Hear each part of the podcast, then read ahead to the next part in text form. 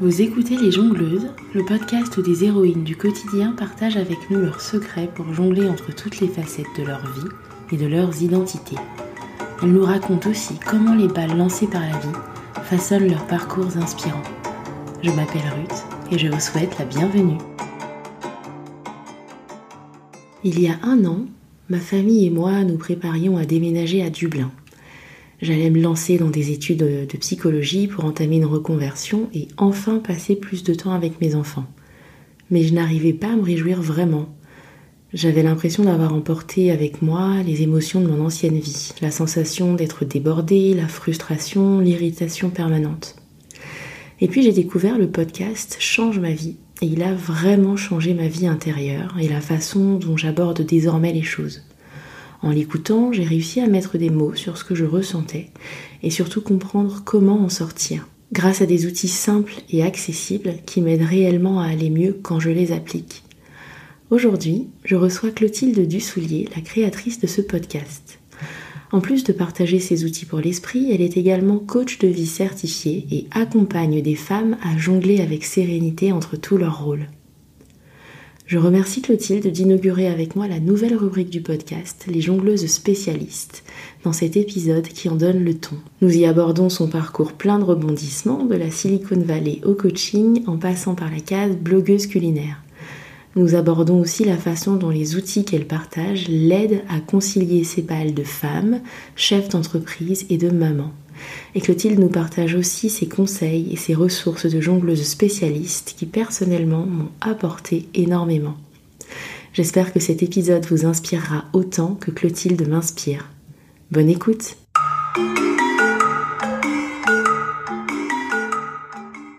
Bonjour Clotilde et bienvenue dans Les Jongleuses. Merci beaucoup, merci de me recevoir. Bah, je suis très contente de t'avoir ici.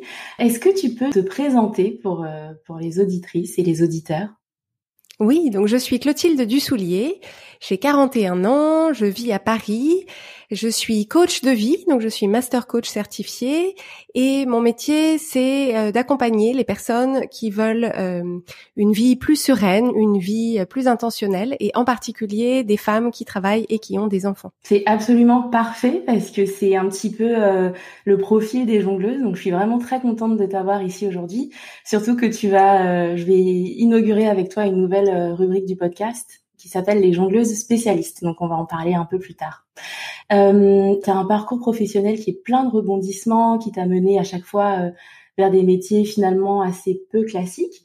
Euh, Est-ce que tu peux partager ce parcours avec nous? Oui, donc moi j'ai une formation d'ingénieur en informatique j'ai fait des études à Paris. À la fin de mes études, je suis partie en Californie, donc dans la Silicon Valley, pour travailler euh, euh, là où là où ça se passait.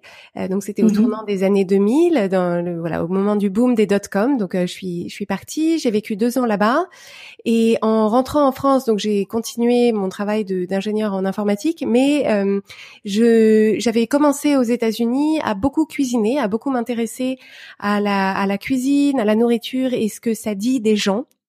Et mhm. euh, c'était vraiment quelque chose qui m'intéressait énormément. Et j'ai démarré un blog de cuisine. J'étais la première française euh, dans le monde à créer un blog de, de cuisine. On parlait pas du tout des blogs à l'époque. C'était en 2003. Donc j'ai créé Chocolate and Zucchini pour parler de ma passion pour euh, mhm. pour la cuisine en tant que voilà en tant que mode d'expression créative, que mode de partage, que mode de communication. Ça m'intéressait beaucoup de raconter des histoires autour de ça. Donc c'est un blog qui a tout de suite euh, très bien marché.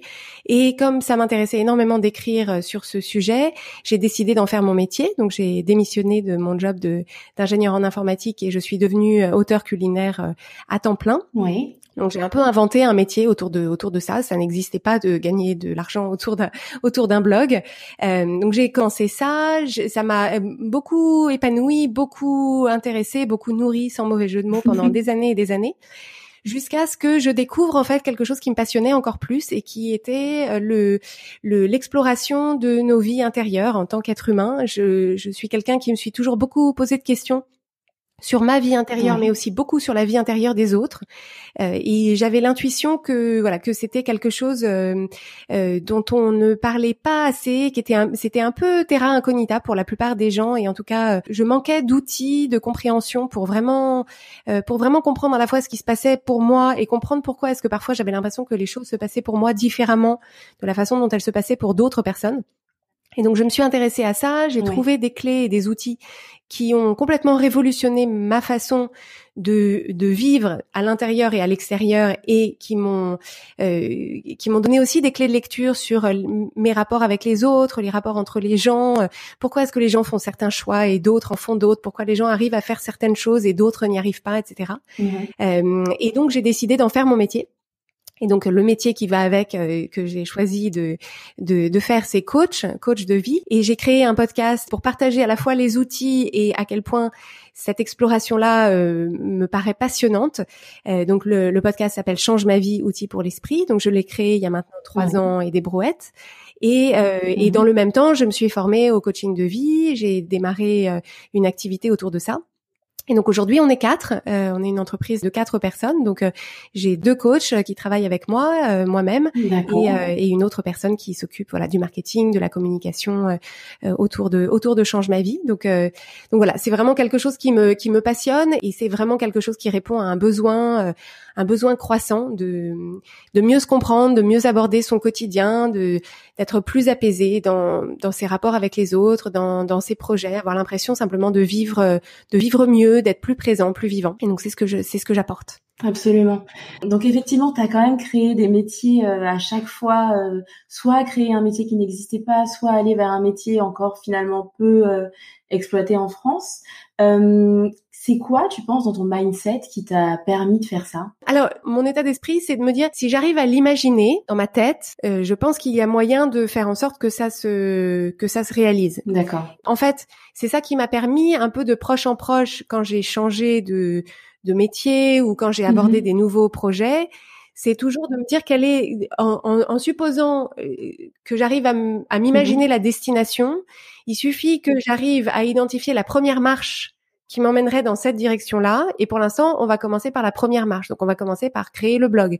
On va commencer par créer le podcast. On va commencer par proposer euh, nos services à euh, à des personnes qu'on connaît. Et puis, on va voir est-ce que elles, ça les intéresse, est-ce que ça les intéresse pas, est-ce que ça se passe bien, est-ce que ça se passe pas bien, est-ce que ça me plaît, est-ce que ça me plaît pas, etc. Et puis après, on verra. D'accord. Ok. Au lieu de regarder tout l'escalier en se disant je veux aller là-haut, mais euh, regarde toutes ces marches qu'il va falloir que je que je gravisse. Ouais, je comprends. C'est plus l'idée et l'excitation aussi. Je pense que ça, c'est une, une faculté que j'ai, c'est de, de trouver l'excitation et l'enthousiasme au sujet de chacune de ces marches d'escalier en me disant waouh, est-ce que tu penses que euh, cette marche-là, on peut euh, monter? Tu crois? Non, t'es non. je pense pas quand même. Et si, allez, allez, on essaye, on monte. Allez, waouh, regarde, on est monté. regarde, on est monté sur la première marche. Génial. Elle est où la deuxième? Tu vois, donc c'est un peu ce côté. Euh, oui, je vois. L'enthousiasme et l'excitation de chaque étape Mmh qui fait que finalement, et c'est aussi comme ça, à mon avis, c'est aussi un des secrets de la longévité dans, dans une carrière ou dans un projet, c'est que si on arrive à trouver l'enthousiasme et la gratification après chaque marche, en fait, chaque marche, d'une certaine façon, est sa propre récompense. Exactement. Et donc, il n'y a pas de raison d'arrêter parce qu'on est, on est déjà content d'en être là où on est et on est excité et enthousiasmé à l'idée de la suivante. Ouais, c'est un super état d'esprit. Donc, en fait, tu as ta vision, ta grande vision et tu profites de chaque marche, de chaque étape euh, franchie euh, en savourant l'étape, quoi. Voilà. Et il y a vraiment l'idée de se dire, euh, on n'a pas besoin de savoir dès maintenant quelles sont toutes les étapes qui arrivent à cette destination à laquelle on veut aller? Il faut mhm. juste avoir au moins une idée de de la première marche ou une première marche euh, à tenter en fait. D'accord. Tout, tout en tout en continuant à, à, à nourrir cette vision de où est-ce de où on veut aller. Mais la plupart des gens se disent si je si je ne vois pas toutes les étapes euh, très précisément, si on me donne pas un plan de carrière, si on me dit pas A, B, C, D, euh, euh, les étapes dans l'ordre et comment faire, je, je, je sais pas y aller. Moi, c'était vraiment ça mon souci avant de faire une reconversion, c'est que je me disais mais c'est pas possible. J'ai mon plan de carrière, je sais que dans tant de temps je pourrais être à tel endroit, etc.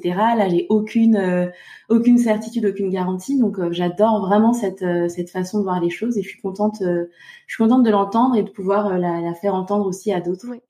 Est-ce que dans tous ces changements, tu avais des choses qui éventuellement te freinaient ou te bloquaient et comment tu as fait pour les, les dépasser?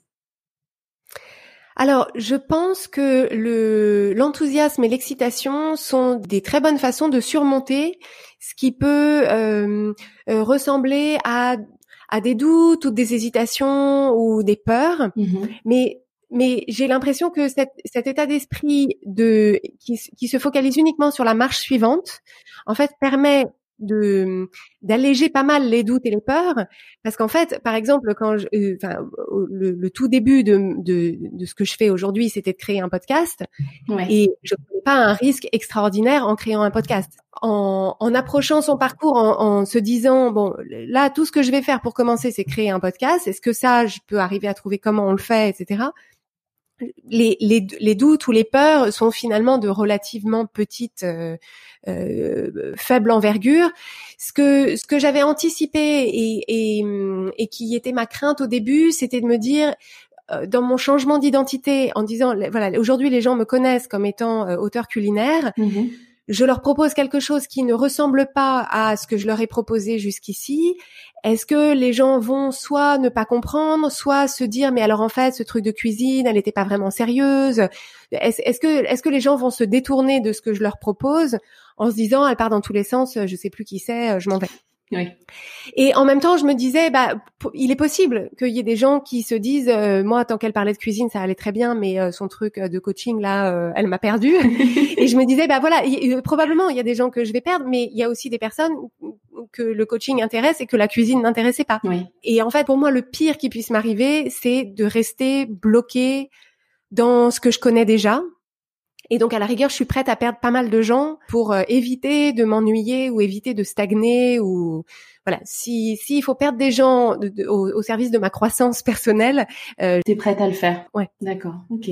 c'est c'est vraiment un super état d'esprit. Je suis ravie d'entendre ça. Euh, donc aujourd'hui, tu es donc chef d'entreprise, tu es coach certifié, Chocolate and Zucchini, ça continue aussi? Alors le site continue à exister parce qu'il y a 15 ans de d'archives, de, recettes euh, que je me suis donné énormément de mal à, à développer, à rendre euh, blindé, béton armé pour assurer le succès de la personne qui euh, qui cuisine. Donc donc le site en tant que ressource existe toujours et je continue à à l'avoir en tête, c'est-à-dire qu'on continue à faire en sorte que le site soit disponible. Et là par exemple j'ai fait refaire des photos par une photographe pour continuer à, à rendre cette ressource très très utile, mais c'est mais c'est plus mon point de mon point de focus euh, principal. D'accord. Donc là, tu es coach certifié, tu es chef d'entreprise, tu es podcasteuse, tu es maman aussi. Comment tu arrives à jongler entre tout ça? Comment tu t'organises? Comment tout ça euh, Voilà, comment tu, tu jongles entre tout ça?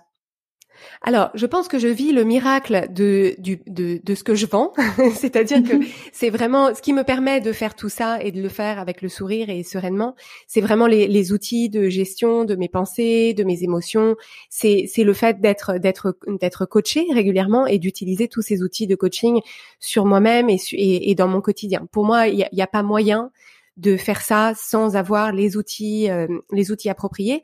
Simplement parce que quand on est en pilote automatique, et, qu'on n'a pas cet espace de recul pour se poser des questions, pour décider comment aborder les choses, notre propension naturelle, c'est d'aller vers le stress, le débordement, l'anxiété, toujours euh, toujours penser à ce qui va pas, toujours penser à ce qui est euh, inquiétant, ce qui pourrait mal tourner, ce que les gens pourraient penser, etc. Mmh, mmh, et mmh. que et que ça, si si on n'a pas les outils appropriés, c'est c'est ça qui prend toute la place. D'accord. Et, donc c'est vraiment pour ça, c'est vraiment pour euh, pour éviter ça au maximum de gens que je fais ce que je fais et en particulier dans le programme de coaching qu'on propose. Euh, c'est vraiment c'est vraiment ça qu'on propose parce que pour moi c'est c'est un gâchis énorme d'imaginer toutes ces femmes qui ont construit exactement la vie qu'elles voulaient, c'est-à-dire elles ont euh, elles ont une elles ont une carrière, elles ont des enfants, elles ont une vie, etc. qui, qui ressemble à ce qu'elles voulaient sur le papier, et pour autant elles elles sont elles, elles, sont pas bien dans cette vie. Et donc on voit bien que c'est pas la vie le problème, c'est comment est-ce que nous on habite cette vie, euh, comment on aborde les choses, comment est-ce qu'on aborde les choses et et vraiment moi mon approche c'est de le faire sans jugement aucun, c'est-à-dire c'est pas euh, oh mais tu te plains tout le temps, comment ça se fait que t'arrives pas, mais profite un peu, détends-toi, lâche prise, d'accord, merci beaucoup.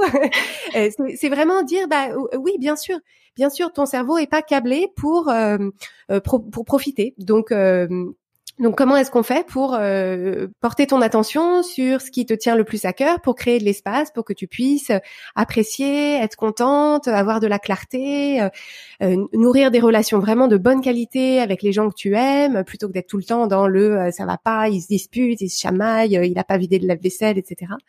Et, et, ça, ça, ça, ça s'apprend. On, on, aimerait bien que ce soit inné, mais c'est un peu comme quand on a des enfants, on se dit euh, l'allaitement devrait être, euh, voilà, ça devrait être parfaitement inné. Et en réalité, bah non, ça s'apprend si on veut le faire et que ce soit fluide. On a besoin d'avoir des outils, de, de, comprendre comment on fonctionne. Oui, j'aime beaucoup cet alignement entre euh, je, j'applique mes propres outils à moi-même et c'est ça qui me permet de de jongler au mieux. Donc pour toi, la, la clé, c'est vraiment avant tout euh, manager entre guillemets ce qui se passe dans notre tête, comment on aborde les choses, et ensuite on arrive à aborder les choses avec plus de sérénité. C'est vraiment ça la clé. C'est ça. En fait, c'est vraiment la clé, c'est d'avoir à l'intérieur de soi cette espèce de cabine de pilotage mm-hmm. dans laquelle à tout moment, quand il se passe quelque chose et que ça va pas, on arrive à faire la part des choses entre est-ce que c'est quelque chose d'extérieur qui me convient pas et à ce moment-là on va changer le truc extérieur ou est-ce que ça vient de moi et de ma façon de prendre les choses et qu'en réalité rien d'extérieur n'a besoin de changer, il suffit que moi je les prenne comme il faut. Dans certains cas, il y a un peu des deux. Mais si on n'arrive pas à, avoir la clarté entre la répartition intérieure-extérieure, en fait, on passe son temps à, en vouloir à la terre entière de pas être euh, comme on voudrait, à être déçu, à se demander, ou alors, ou alors au contraire à penser que c'est nous le truc qui cloche, euh, qu'on n'y arrive jamais, qu'on n'y arrivera pas, qu'on est moins bien que les autres, etc. Donc en fait, tout ça, c'est des pistes qui sont assez stériles. Et, et, donc moi, ce que ce que je veux apporter euh, aux personnes que j'accompagne, c'est ces outils qui permettent une fois qu'on les a internalisés, c'est extrêmement simple. C'est-à-dire à tout moment, euh, je sais. Alors attends, est-ce que c'est est-ce que c'est moi qui dois m'adapter à la situation ou est-ce qu'il faut que j'adapte la, la, situation à ce qui me plairait mieux? Mmh Et en fait, quand on arrive à, à, faire ça de façon fluide, bah on navigue à travers ces journées de façon de façon fluide. D'accord, j'adore. Et c'est des outils que tu appliques aussi à ta balle de maman, à la façon dont tu abordes euh, ta maternité et ta coparentalité? Ah complètement. C'est-à-dire que c'est des outils qui, qui s'adaptent à absolument tout, mmh. mais pour ma part, le fait d'avoir des enfants, c'est c'est ça a vraiment ça a vraiment euh, mis le feu aux poudres de la nécessité de changer de mode de fonctionnement. C'est-à-dire qu'en fait, quand quand j'ai eu mon premier enfant, il a il a huit ans maintenant. J'ai deux j'ai deux fils qui ont 5 et 8 ans, mmh. et en fait, je me suis rendu compte euh, de à quel point mon mon câblage par défaut ne me portait pas du tout à l'expérience de mère que j'avais envie de créer pour moi-même, c'est-à-dire euh, d'être euh, d'être présente, d'être disponible, d'être calme, d'être joyeuse, tout ça. Et, et, en fait, je me suis rendu compte que une fois qu'on mettait la fatigue, euh, effectivement, le, le, le le, la confrontation de, des deux regards des deux parents euh, différents, euh, le, le, fait de devoir faire de la place à cet enfant, de faire de la place, de pas faire que des choses qui sont parfaitement gratifiantes, etc. Mm-hmm. Tout ça, ça a un peu fait exploser. J'avais un mode de fonctionnement qui fonctionnait à peu près euh, en étant deux, voilà, deux, deux adultes indépendants, enfin voilà, qui, qui étaient tous les deux à peu près sains et stables.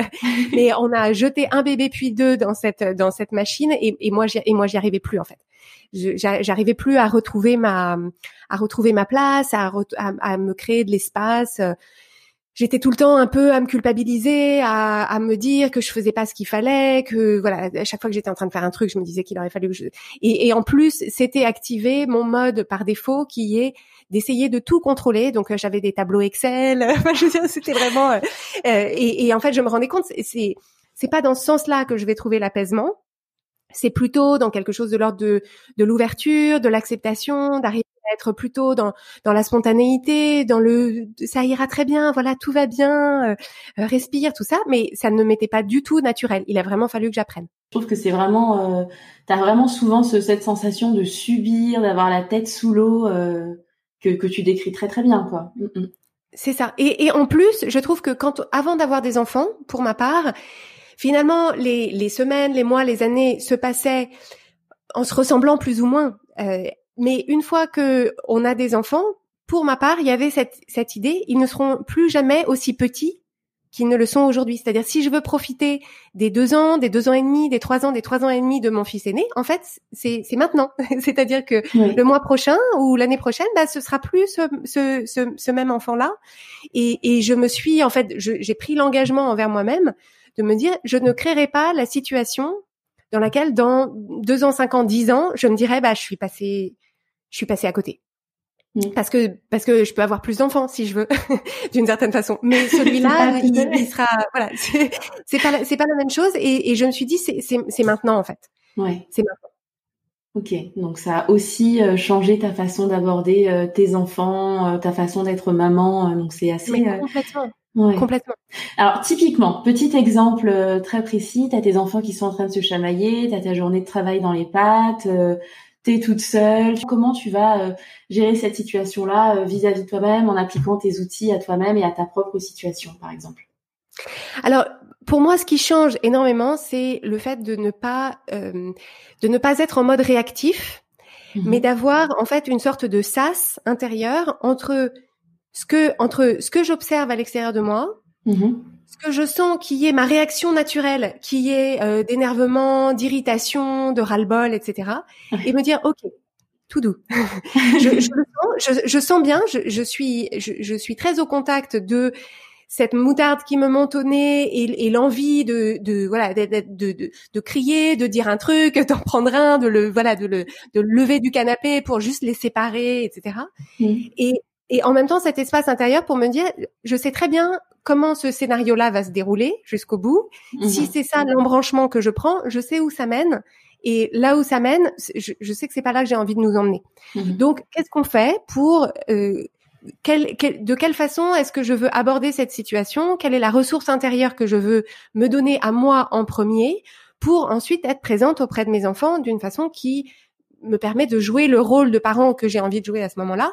Mhm. Et beaucoup d'espace aussi pour être euh, bienveillante et indulgente envers moi-même. Parce que l'idée c'est pas de devenir un robot, l'idée c'est pas d'avoir des standards impossibles. Et, et, donc les fois où j'y arrive pas et où les fois où euh, effectivement j'ai élevé la voix ou euh, de pouvoir se dire ok dès que c'est possible on redescend, on redescend des tours, mmh on souffle, on s'excuse, on explique parce que les enfants c'est pas c'est c'est pas des c'est pas des petits des petits sujets en sucre, ils sont ils sont pas ils ont de la résilience à condition que le parent qui, par exemple, a perdu son calme euh, ait la capacité au moment où il est redescendu. Moi, je trouve que c'est un excellent exemple à leur donner, de, leur dire "Écoutez, je stop, je fais pause, je me suis emportée. Euh, là, euh, voilà, c'est pas ça que j'avais envie d'apporter à cette situation voilà ce qui s'est passé pour moi, voilà pourquoi j'ai réagi comme ça. Et donc, à partir de maintenant, qu'est-ce qu'on fait Explique-moi, qu'est-ce qui s'est passé, etc. Donc, en fait, vraiment, l'idée, c'est de ne pas avoir une espèce de d'exigence de perfection, parce que l'exigence de perfection, on la reçoit déjà suffisamment à l'extérieur de soi pour pas en plus l'internaliser. Donc, c'est donc c'est juste le fait d'être tout le temps très au contact de sa propre humanité, de sa propre faillibilité, et simplement de se dire voilà, on va essayer de faire du mieux qu'on peut avec ce qu'on a. Là, je suis fatiguée, je suis stressée, j'en ai marre, ça me gonfle, euh, il m'énerve. Qu'est-ce qu'on fait? Ouais. Mais écoute, je trouve ça très chouette que ça puisse s'appliquer aussi bien à toi qu'à tes enfants. Euh, tu, tu, conseillerais quels épisodes de ton podcast euh, à des personnes qui auraient envie de, de tu vois, d'aborder euh, ces outils-là euh, du point de vue de la parentalité euh, ou des enfants? J'ai j'ai préparé une une mini série de vidéos qui s'appelle Comment garder son calme avec ses enfants, mhm. dans lequel je, dans lequel je, je parle de ça, de de cette articulation-là, et donc on peut la retrouver sur changemavie.com/slash garder-son-calme. Donc garder mhm. son calme, trait d'union entre les mots. Donc mhm. changemavie.com slash garder son calme. Et on peut s'inscrire gratuitement pour recevoir les, les vidéos qui, qui, qui expliquent comment, comment ça fonctionne et comment est-ce qu'on le met en place. Parfait, je, le, je, mettrai le lien dans les notes de l'épisode. Euh, donc tu es une maman qui travaille, tu es une chef d'entreprise. Comment tu fais pour que la balle Clotilde, toi, ton individualité, ton identité, ne soit pas laissée de côté? Comment tu fais pour garder du temps pour toi? Déjà, est-ce que tu es quelqu'un qui a besoin de temps pour elle? Et comment tu fais pour euh, te ménager ces espaces-là alors, euh, le temps pour moi, il est, il est effectivement très important. Pour ma part, c'est beaucoup du temps de connexion à moi dont j'ai mmh besoin mmh et du temps de solitude. Et en fait, du coup, j'ai organisé ma vie professionnelle pour que euh, euh, pour qu'il y ait la place pour ça, en fait. C'est-à-dire que euh, c'est quand quand mes enfants sont là, quand mon mari est là, je, je je suis pas vraiment quelqu'un qui va s'isoler ou qui va dire euh, ok ciao les mecs je vais à mon cours de yoga. Il se trouve que c'est pas quelque chose que j'ai mis en place. En tout cas bon de toute façon les cours de yoga en ce moment c'est pas forcément hyper conseillé mais mais euh, euh, mais c'est vraiment quelque chose en fait que je que je crée pas mal à l'intérieur de moi euh, et que j'emporte finalement dans mon en fait, je, je, fais attention d'avoir d'avoir un, un, un, espace intérieur de connexion à moi-même, que je sois mhm. en compagnie d'autres personnes ou seule, euh, parce qu'en fait, j'ai vraiment j'ai vraiment besoin de j'ai besoin de ça quoi. J'ai j'ai besoin d'être en ma propre compagnie mhm. euh, pour euh, voilà pour me parler, pour développer mes rêves, mes envies, réfléchir à tout un tas de trucs. Euh, voilà, j'ai vraiment besoin de cet espace, de cet espace intérieur. Et, euh, et il se trouve que j'ai aussi créé un mode de euh, d'entreprise dans lequel, voilà, les, les personnes avec qui je travaille, il y en a qui sont pas à Paris, il y en a une qui est à Paris, mais on a une grande une, grande flexibilité euh, euh, l'une par rapport à l'autre, c'est-à-dire que voilà, si je veux passer euh, la matinée à travailler du bureau, je travaille du bureau. Si je veux travailler de chez moi, je travaille de chez moi. Si je veux travailler dans un café, je travaille dans un café. Enfin, pour moi, j'ai besoin d'avoir cette air et cette flexibilité dans, dans, dans ma façon de m'organiser. D'accord. Ok. Donc c'est quelque chose que tu, tu as, c'est au niveau plutôt de ta vie intérieure et aussi dans ton mode d'organisation au quotidien. C'est ça. Alors, j'initie avec toi une nouvelle rubrique euh, de mon podcast qui s'appelle les jongleuses spécialistes. Et donc, on en parle un petit peu depuis tout à l'heure. Tes spécialités à toi, c'est le partage d'outils pour aider euh, les personnes à mieux jongler euh, au quotidien, donc à travers ton podcast, mais c'est aussi le coaching. Donc tu disais, tu accompagnes des femmes qui jonglent justement entre leurs différents rôles pour les aider à le faire avec plus de sérénité. Euh, selon toi et de ton expérience, euh, ce serait quoi les blocages principaux qui empêchent de concilier au mieux tous ces rôles-là avec lesquels on, jongle au quotidien Et tu conseillerais quoi pour les dépasser? Alors, je pense que la, la clé, c'est de de prendre conscience autant que possible de toutes les règles imaginaires qu'on a intégrées, c'est-à-dire toutes les tous les standards impossibles qu'on nous a euh, posés sur notre table de travail et qu'on a euh, embrassés euh, tous. Euh, voilà, on les a tous pris, on les a tous emportés avec nous et, euh, et auxquels du coup, sans s'en rendre compte, on, on essaye de se tenir au quotidien.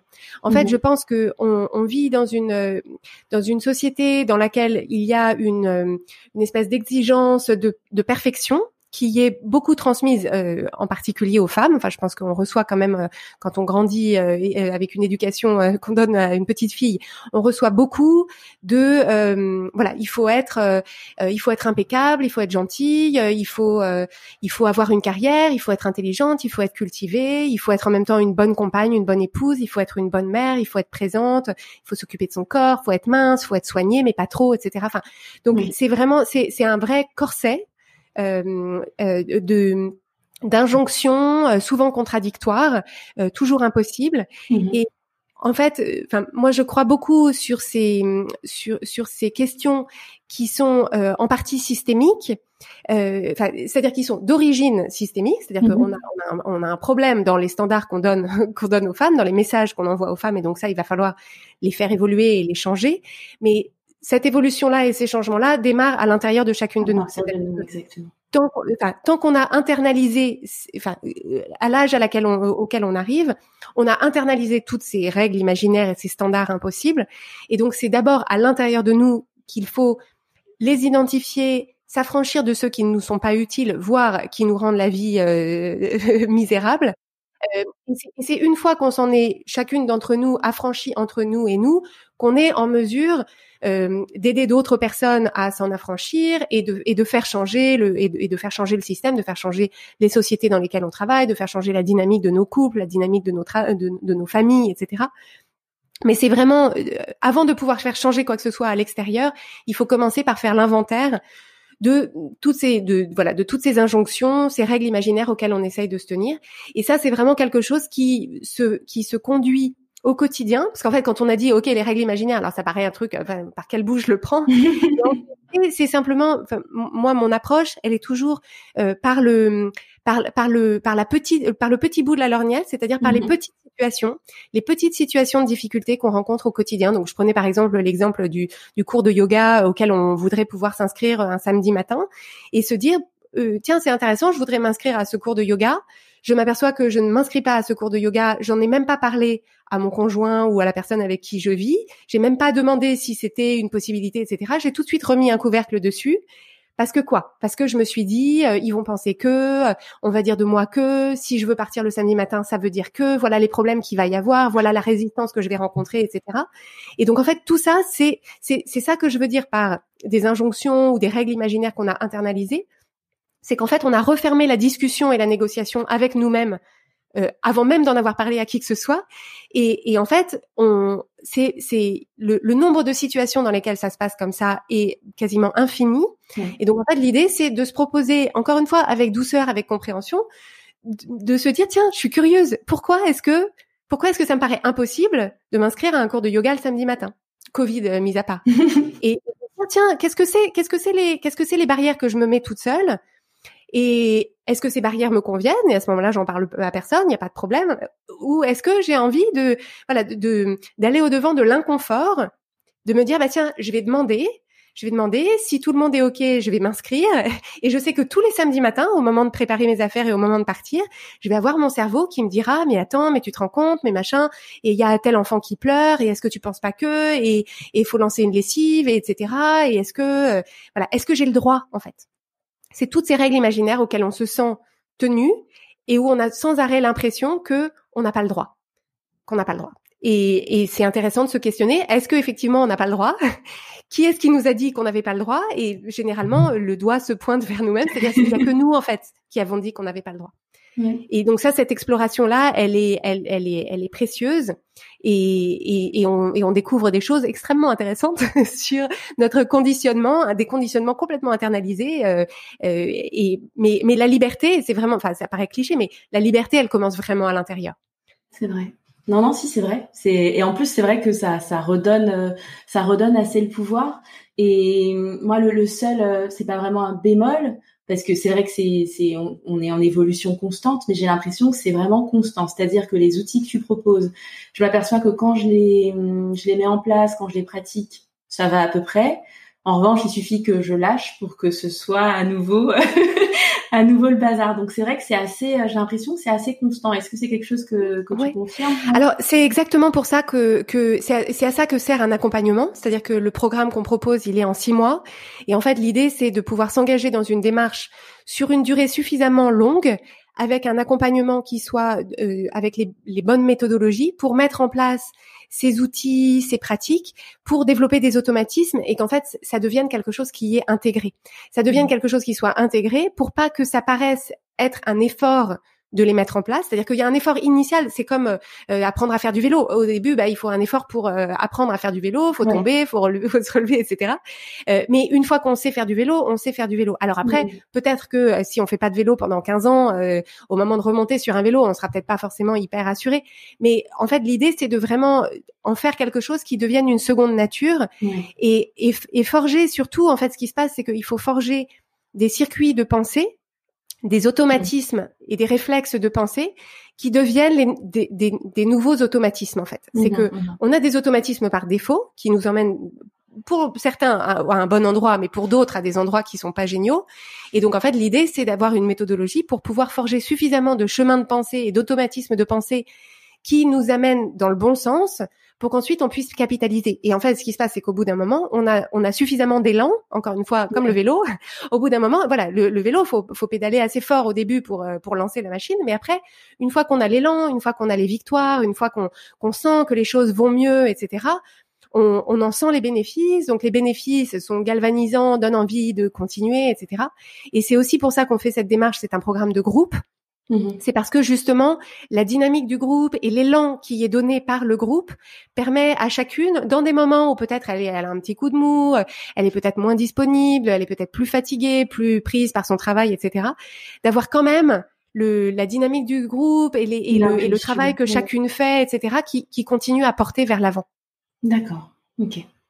Alors j'avais une autre question pour la jongleuse spécialiste que tu es, c'est que j'ai remarqué, tu l'as un peu euh, évoqué tout à l'heure, mais dans les entretiens que j'ai pu faire jusque-là, ou même chez moi, ou même chez les amis, euh, on a beaucoup, euh, on est beaucoup aux prises avec une sorte de fort sentiment de culpabilité.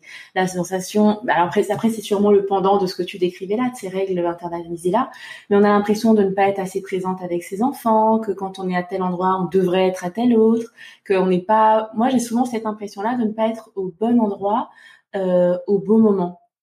Euh, comment, qu'est-ce que tu conseillerais pour euh, se sortir de cette émotion bah, un peu polluante en fait?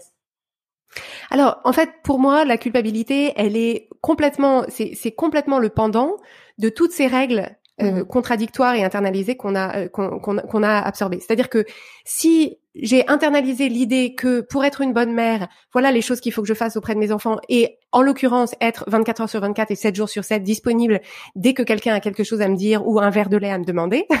si c'est ça que j'ai intégré comme règle avec moi-même, dès que je ne suis pas là ou pas disponible ou que j'ai envie d'être sur mon canapé en train de lire, euh, euh il y a cette règle imaginaire qui va s'élever et cette règle imaginaire, elle est, elle est très importante parce que comme, comme on vit dans une société et qu'on a en plus ce conditionnement de femmes qui est quand même globalement que voilà, on, on, fait le lien, on fait le lien social, on est beaucoup dans le service aux autres, dans le fait de, dans le, dans le, dans le service et le soin aux autres. On a quand même beaucoup intériorisé que c'était ça, une, que, que le rôle de la femme, c'était ça, c'était d'être euh, voilà, de prendre de prendre soin des autres très simplement. Et ce qui est merveilleux par plein d'aspects, mais qui mais qui n'est pas la seule chose. enfin, si, si, si on aspire à faire autre chose que prendre soin des autres, euh, il va falloir cette place-là, ce rôle-là et, et, et, ce droit-là, il va falloir qu'on le prenne nous parce que personne ne viendra nous dire euh, voilà, ça y est, c'est l'heure, c'est ton heure pour toi, ma chérie. Fais ce que tu veux, on s'occupe de tout. Euh, voilà. Donc donc en fait, c'est vraiment si tu veux, c'est cette culpabilité-là, c'est tout simplement le prix à payer pour euh, construire sa vie comme, comme on l'entend. C'est l'inconfort à travers lequel il faut passer pour que, pour de l'autre côté, définir nos propres règles. Mmh Parce que en fait, le, c'est comme tu sais, le, le, la culpabilité, c'est le bruit que fait la règle quand tu es en train de l'enfreindre. Donc en fait, il faut se dire qu'à chaque fois que tu ressens de la culpabilité et que tu accueilles cette culpabilité sans te dire ça veut dire que j'ai fait quelque chose de mal, mais ça veut dire que je suis en, train d'enfreindre une des règles imaginaires que j'ai que, que j'ai internalisées. Du coup, à chaque fois que tu l'accueilles sans lui obéir, en te disant j'ai le droit de prendre une heure pour euh, aller faire un tour, euh, dîner avec une, enfin, ou j'ai le droit de sortir un soir de semaine pour dîner avec une amie, parce que c'est ça la personne que j'ai envie d'être, c'est ça la femme que j'ai envie d'être, c'est ça la mère que j'ai envie d'être aussi pour mes enfants, le coparent pour la personne qui élève les enfants avec moi, etc. Euh, en fait, voilà, la culpabilité, je l'emmène avec moi. Elle dit juste que je fais un choix, que je fais un choix pour moi. C'est ça. Et en fait, la culpabilité, elle se, elle se manifeste moins à force de faire des choix intentionnels et alignés. En fait, la culpabilité, elle finit par, euh, par se dissoudre. Mhm. Mais j'aime bien cette idée que tu, tu transmets aussi dans ton podcast qu'une émotion négative, c'est pas quelque chose, euh, enfin une émotion désagréable, c'est pas quelque chose à fuir en fait. Et j'aime bien le fait que ça, ça te pointe vers quelque chose. Donc euh, c'est ça. C'est toujours un message. Une, une émotion, c'est vraiment au sens euh, physiologique du terme. C'est simplement un message qu'on reçoit dans notre corps. Et donc le, la, la compétence euh, précieuse à acquérir, c'est de savoir accueillir le message, le décoder, en tirer une conclusion et ensuite aborder la suite comme on veut. Alors c'est pas spécialement agréable parce que le, le message, il est parfois, il est parfois pénible à, à, à, accueillir et à ressentir. Mais la résistance est encore plus pénible. Donc il vaut mieux apprendre à ouvrir tous les télégrammes qu'on nous envoie plutôt que d'avoir la pile de télégrammes qui attend et après ça fait des crises d'angoisse et des crises de panique et, et de l'anxiété chronique, etc. Donc c'est pas souhaitable non plus. Exactement. Euh, on va finir sur cette rubrique de jongleuse spécialiste avec une question sur la joie. On a beaucoup parlé de règles, de corsets, de, de carcans, etc. Comment on trouve de la joie en tant que femme avec toutes ces règles, toutes ces, toutes ces injonctions? Comment on trouve de la joie à, à jongler entre toutes ces balles qui finalement ont chacune leur lot de, bah, de, beauté et d'intérêt? Alors j'adore cette question parce qu'en fait pour moi euh, c'est une question hyper importante parce que pour moi la joie que chacune d'entre nous nous autorisons à, à créer et à ressentir pour nous-mêmes, c'est notre ultime, euh, notre ultime liberté, notre ultime euh, affranchissement, notre ultime émancipation. C'est le fait, et pour moi, ça passe vraiment dans, dans cette idée de présence, mais de re, de reprendre possession de chacune des minutes de notre journée, en se disant cette minute-là, elle est que à moi, et c'est moi qui choisis ce que je vais en faire. Et donc, et, et, donc cette minute-là, parfois je la passe. Euh, parfois c'est la minute que je, je ce que je choisis d'en faire, c'est de changer la couche de mon bébé, par exemple. Mais il se trouve que je choisis. ce bébé-là, j'ai choisi de l'avoir. Sa couche, j'ai choisi de la changer. J'ai plus de bébé maintenant. Mais mais voilà. Enfin, ce que ça veut dire, c'est qu'on va pas euh, toujours faire des choix qui vont ressembler à euh, allonger sur une plage ou à se mettre du vernis à ongles sur les doigts de pied. mais c'est simplement le fait de me dire chaque minute de ma journée, je sais exactement pourquoi est-ce que je l'ai utilisé de cette façon-là, elle n'est qu'à moi et je suis 100% libre de l'utiliser comme je veux. Et en fait, pour moi, la joie, elle est vraiment dans la présence. C'est mmh vraiment le fait de dire, je suis ici, je suis là, je suis en train de faire ce que je suis en train de faire. Et, ça, pour moi, c'est ça, pour moi, c'est délicieux. Très bien. Euh, pour finir sur cette section-là, euh, quels épisodes de ton podcast tu recommanderais à des à des jongleuses justement? Moi, je sais que j'avais adoré euh, être débordée vous en avez vraiment parlé. Euh, est-ce qu'il y, en y en aurait d'autres que tu recommanderais pour justement cette thématique de jongler entre différents rôles euh, Oui. Alors, j'ai fait une, euh, une mini-série d'épisodes sur le lâcher prise, mhm. euh, qui est une notion à laquelle j'ai très longtemps résisté parce que je trouve que c'est encore une injonction. Tu sais, c'est genre l'injonction du lâcher prise. C'est une injonction plutôt qui vient du développement personnel pour le coup, mais voilà, c'est quelque chose que j'ai longtemps euh, vu comme un truc, euh, une espèce de, de, de, cliché, un truc. D'accord, merci bien, merci pour le conseil. comment Et donc voilà, exactement. Et donc j'ai fait une mini-série sur le lâcher prise. Donc c'est en trois épisodes mhm. qui sont juste euh, euh, qu'est-ce que ça veut dire exactement et comment est-ce qu'on fait quand on quand on n'est pas euh, câblé pour ça? Qu'est-ce que voilà, qu'est-ce que ça veut dire et comment on fait? Il y a un autre épisode qui est vraiment bien pour les jongleuses, c'est celui qui s'appelle l'essentialisme. Oui. Et effectivement, être débordé. Ok, parfait. Je les mettrai aussi dans les notes de l'épisode. On va finir sur le questionnaire des jongleuses. Est-ce que tu es prête? Oui. Alors, sur l'art de jongler, qu'est-ce que tu aimes le plus dans cet art délicat du jonglage au quotidien? Alors, moi, ce que j'aime, c'est euh, le cette espèce d'ivresse en fait de quand de de quand les balles tournent, mhm. euh, parce qu'en fait, quand les balles tournent, en fait, c'est le plus près qu'on puisse arriver de, du, du fait de tout avoir. C'est-à-dire qu'on pourra pas avoir tout tout le temps, mais quand on est en train de jongler, euh, c'est voilà, c'est c'est le, le plus proche, c'est le plus proche euh, qu'on puisse s'approcher. D'accord. Et qu'est-ce que tu aimes le moins? Qu'est-ce qui te paraît le plus difficile? Alors, je je suis assez sujette à l'anxiété. Et donc, euh, dans, dans l'art subtil du jonglage, euh, le pendant de ça, c'est aussi, euh, euh c'est aussi que ça fait de la place à, enfin voilà, c'est c'est pour moi une gestion quotidienne, la, la, gestion de, de mon anxiété, qui est le, qui est l'émotion de base qui, qui vient quand j'ai l'impression justement qu'une balle pourrait pourrait m'échapper ou que je jongle pas assez bien ou pas assez vite ou voilà. Donc c'est donc c'est finalement c'est c'est la c'est la partie la plus pénible. Je comprends. En parlant de balles qui échappent, on va parler de tes priorités. Est-ce qu'il y a une balle que tu ne veux surtout pas laisser tomber? Alors, je, je pense que à cette, à, ce, à cette phase de, dans cette phase de ma vie, avec des enfants qui ont 5 et 8 ans, je pense que c'est eux la balle. Euh, c'est-à-dire que si, euh, je, je, préfère ne pas avoir à choisir, euh, mais si tout se cassait la figure, ce serait cette balle-là. C'est-à-dire si je, si je ne pouvais en rattraper qu'une, ce serait, ce serait eux. D'accord et une balle que, à laquelle tu aimerais donner plus de place? Alors encore une fois, c'est une question de, de chapitre de, de vie. Je suis complètement en paix avec les choix que je fais aujourd'hui, mais euh, quand mes enfants seront un peu plus grands, plus autonomes et auront aussi moins envie d'être avec moi au quotidien, euh, je me réjouis à la perspective de reprendre plus la, la balle de ma vie sociale, ma vie amicale, euh, voilà, de, de, de voir plus mes amis et d'avoir plus de temps pour pour ce volet-là de ma vie, qui pour l'instant pour ma pour ma sérénité et pour avoir aussi beaucoup de temps pour moi.